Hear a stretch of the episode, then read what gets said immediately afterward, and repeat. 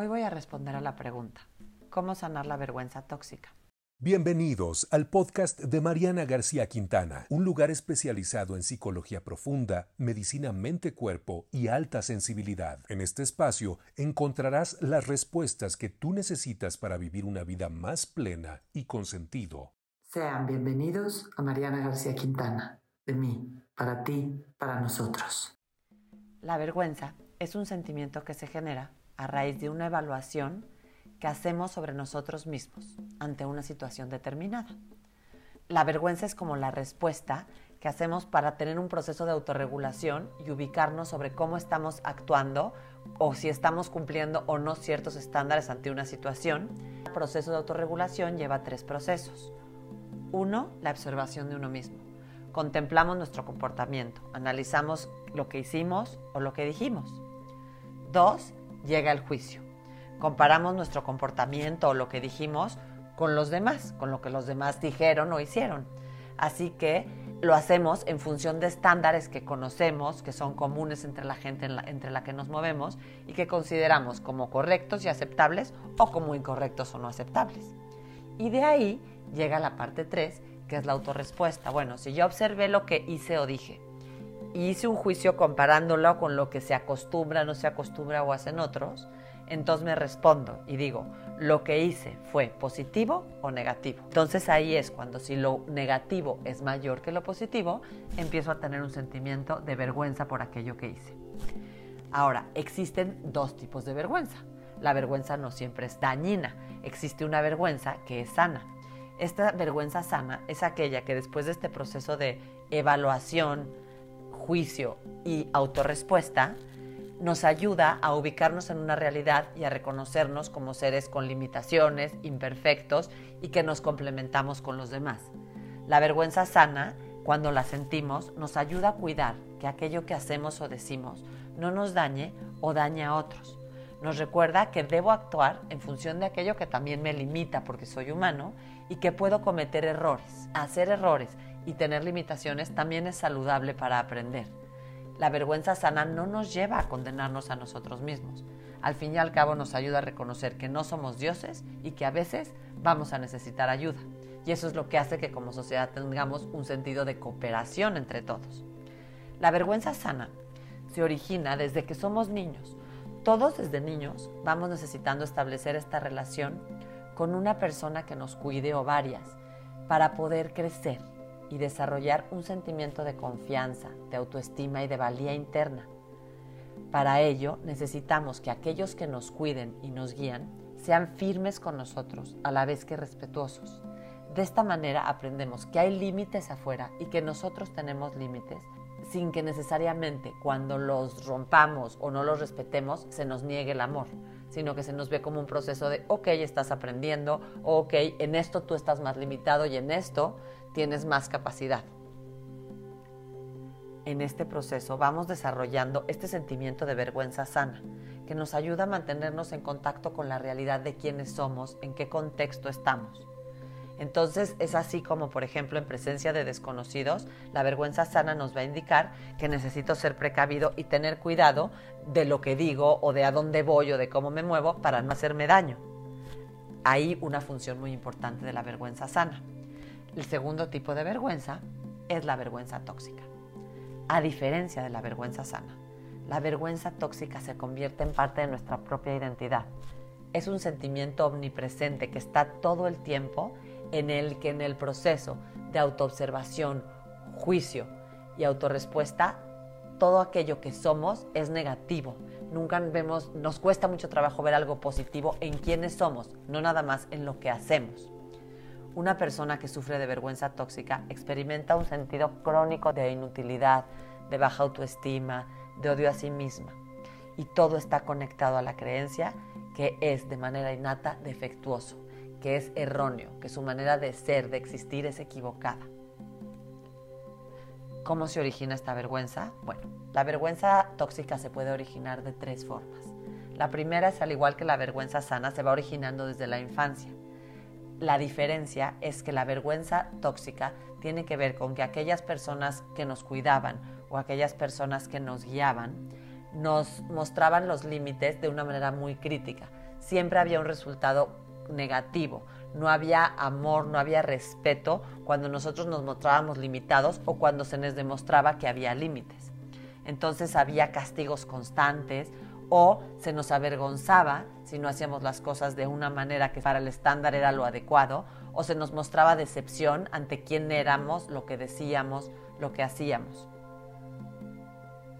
Aquellas personas que nos rodeaban y en quienes nosotros buscábamos guía pueden haber retenido el afecto o condicionarlo a cuando actuábamos solo de la manera que para ellos era correcta o cuando cumplíamos sus expectativas, lo cual nunca pudo suceder. También es común que aquellas personas adultas o las guías nos hayan comparado constantemente con otros, haciéndonos sentir abajo. La segunda causa que da origen a una vergüenza tóxica es causada por formas externas de abuso como abuso sexual o agresión. Y la tercera forma puede desarrollar a partir de experiencias traumáticas en la edad adulta en la que se ha sufrido o mucha humillación o se ha estado en una relación muy disfuncional o abusiva. Y ha durado un tiempo suficiente para que la repetición haya generado que se instalara este sentimiento de que se es indigno o defectuoso. Es muy importante que sepas que cuando hay muchos sentimientos de vergüenza, se está estimulando constantemente nuestro sistema nervioso simpático con la respuesta de lucha, huida o parálisis. Esto ocasiona que todo el tiempo estemos en un estado de alarma y al estar en estado de alarma nos sentimos constantemente expuestos, lo que hace que queramos ocultarnos, porque si nos mostramos tal cual somos, vamos a sufrir. Es, un, es, algo que ya tenemos adentro grabado. Podemos llegar a ser humillados, podemos ser descubiertos como el ser defectuoso que somos. Entonces constantemente necesita nuestro sistema estarnos mandando señales de no te muestres, es una amenaza como eres, escóndete. Por eso se dice que la vergüenza tóxica muchas veces es un sentimiento que se lleva en secreto y nos va haciendo daño lentamente. La vergüenza tóxica es sentirte mal acerca de quién eres como persona todo el tiempo. Cuando tienes vergüenza tóxica se incrusta no solo en tu mente, también en tu cuerpo, se refleja en la postura, una postura derrotada, una forma de moverse de derrote, una forma de hablar temerosa y una forma de relacionarte con los demás demasiado cautelosa en la que siempre puedes tender a querer enseñar una cara que no eres. Siempre tratas de crearte un personaje con la sensación de que tienes que ocultar quién verdaderamente eres.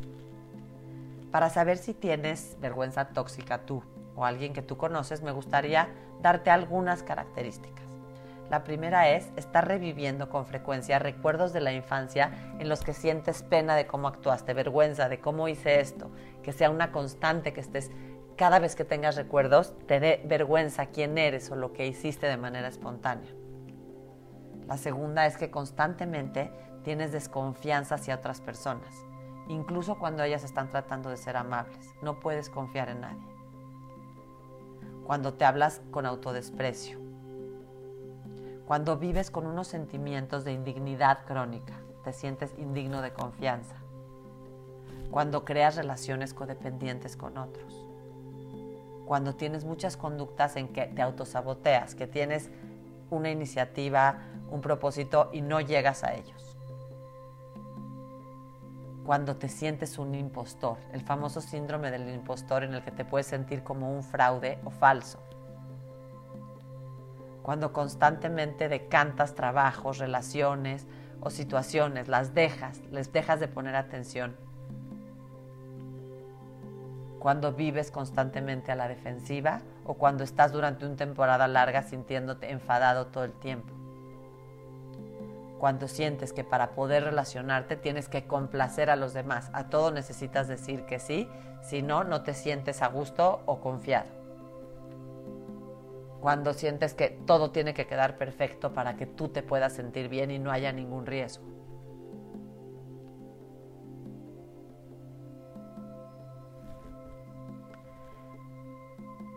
La vergüenza tóxica está muy enraizada en unas creencias básicas, en unas ideas que tenemos en la mente y que constantemente nos llegan como una forma de diálogo interno. Me gustaría hoy platicarte o decirte cuáles son algunas de estas creencias. La primera es, si te dices a ti mismo, yo no soy digno de amor. O te dices, no valgo nada constantemente. O escuchas en tu mente, soy un tonto, soy un estúpido, soy una mala persona, soy un fraude, no importo, soy defectuoso, soy egoísta, soy un fracaso, soy feo, no debería haber nacido. Cuando constantemente circulan esos pensamientos y llegan a tu mente, estos van a generar un, estado constante de vergüenza tóxica. Y ahora sí vamos a la respuesta de la pregunta. ¿Cómo sanarla? Bueno, hay algunas personas que viven conscientes de este estado de vergüenza tóxica todo el tiempo, de este estado de indignidad, y hay personas que pueden vivir temporadas sin sentir vergüenza, pero que hay muchas cosas que hacen que se desate este sentimiento de indignidad interna, de ser defectuoso, de no ser digno. Lo más importante para quienes tienen cualquiera de estas dos manifestaciones es empezar a aceptarse a sí mismos. Si tú eres así o conoces a alguien, necesitas enfocarte en cómo puedo aceptarme tal y como soy, con mis virtudes y defectos, asumiendo, asumir que el pensar, sentir o actuar de forma diferente a alguien, a la mayoría, a mi círculo familiar, no tiene nada de malo, no es malo, no te hace peor, simplemente te hace eso, ser diferente. Hoy me gustaría compartir contigo cinco ejercicios que puedes hacer para sanar esta vergüenza tóxica. El primero es, mírate en el espejo. Ponte frente a un espejo, prepara un espacio, respira unos momentos para poder relajarte y dedícate 5 a 10 minutos sentado o sentada frente al espejo. Mírate a los ojos y permítete sentir todas las emociones que surjan. Déjate llorar si sientes la necesidad de hacerlo y puedes experimentar sentimientos de disgusto, de vergüenza, de enojo, de timidez. Déjalos, son emociones, no necesitas cambiarlas. Está bien experimentarlas. Puedes llorar, puedes pegar en algo, puedes escribir todo lo que sientas, exprésalo al verte el espejo esta vez.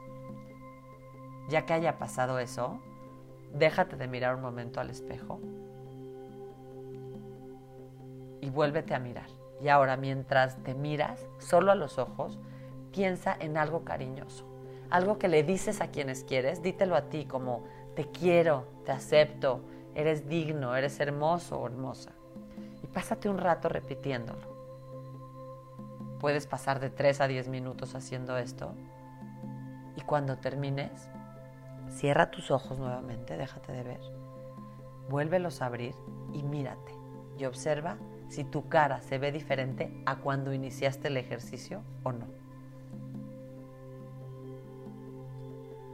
El segundo ejercicio que me gustaría compartirte es para liberar la tensión de tu cuerpo todo lo que pensamos, lo que sentimos, lo que hemos experimentado, está almacenado en todo nuestro cuerpo y genera ya sean tensiones musculares, a veces relajaciones o enfermedades o síntomas. Se dice que el área más común donde se almacena la vergüenza es en la parte baja de la espalda y en la región del estómago quienes sufren de vergüenza tóxica tienen malestares constantes ahí y seguramente has experimentado, si en algún momento tienes pena, ese vacío en el estómago, ese retortijón y ese contraer la espalda. Es por ello que para facilitar la sanación y poder liberar la vergüenza, lo que te recomiendo es que muevas tu cuerpo y lo escuches. Para esto hay muchas técnicas como el yoga, el chikun, el tai chi, la danza terapéutica o simple y sencillamente hacer estiramientos todos los días Trata de liberar la energía que está contraída en tu cuerpo. El tercer ejercicio que me gustaría compartirte hoy es de hacerte consciente de tus pensamientos autodestructivos, poderte observar qué ideas te dices, explorar las creencias básicas y hacia dónde tiende tu pensamiento sobre ti mismo o ti misma estos pensamientos o estas ideas son los cristales a través de los cuales tú te estás viendo a ti mismo. Por eso es muy importante que empieces a poner atención, a relajarte un momento y dejar que empiece el diálogo interno y escúchate qué te dices de manera natural, sin controlarlo, y apúntalo en una hoja. Si te vienen pensamientos como las creencias que mencioné, las que no soy, no soy o soy, con connotación negativa, o ideas como todas las parejas son buenas en algo menos yo, todos los chicos de mi clase o de mi trabajo son guapos, son bien parecidos menos yo, nadie me va a querer, nótalos, escríbelos en un diario personal. Y de esta manera vas a ir conociéndote, al ir leyendo cuál cantidad de creencias te dices a ti y que en realidad simple y sencillamente son creencias y no están basados en un real autoobservación y autoconocimiento. Te vas a sorprender, te aviso de una vez, de la cantidad de ideas que están en la base de nuestros comportamientos y que no son nuestras, las heredamos, las escuchamos como proyección de alguien más. Entonces no aplican a nuestra realidad. El cuarto ejercicio es practica la autocompasión. El término autocompasión que instaló Christine Neff y está ahora muy en boga tiene que ver con mostrar de forma genuina autocuidado y amor hacia nosotros mismos. Puede llevar a veces mucho tiempo pasar de una mentalidad de autocrítica a nosotros mismos a una mentalidad autocompasiva. Tristemente a veces hemos sido educados en critícate para que te superes, lo cual no es una realidad. Quien se critica, su energía se hunde, su cuerpo se contrae. Quien realmente se quiere a sí mismo, se expande, puede ir hacia adelante. Así que te recomiendo que empieces a ser autocompasivo. Y se puede empezar por cosas muy pequeñas, como decirte declaraciones reconfortantes todos los días. Soy digno de amor, soy digno de cuidado. O actos como satisfacer ciertas necesidades físicas, como darte un masaje todos los días, como acariciar tu pelo, cepillarte con cuidado, comerte algo que te haga bien todos los días. También puede ser como empezar a escoger aquellas amistades con las que quieres estar porque te hacen bien. Son pequeños actos los de autocompasión que pueden ayudarte a transformar la autocrítica en real, en real amor a ti mismo. Para ello, en el Rincón de Serenidad tengo una meditación hecha para poder calmar la autocrítica en momentos de culpa, temor o vergüenza. Te invito a que la busques y puedes hacerla. Y el quinto ejercicio que me gustaría compartirte es el de sanar a tu niño interior. Como te platiqué, tanto la vergüenza sana como la vergüenza tóxica generalmente tienen una historia que viene desde la infancia. Así que si queremos sanar la vergüenza tóxica, lo primero que necesitamos también es poder empezar a sanar a este niño interior. Para ello te voy a invitar a que recolectes algunas fotos tuyas de niño, de bebé, de un poco más grande, de adolescente, y las pongas en algún lugar que, te guste a ti, que sea como un pequeño altar para ti, puedas poner flores, puedas poner algo que huele rico.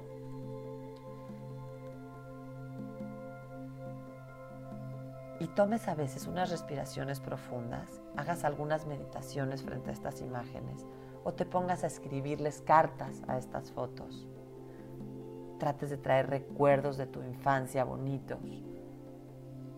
Trates de repente de hacer cosas que disfrutabas en esas épocas.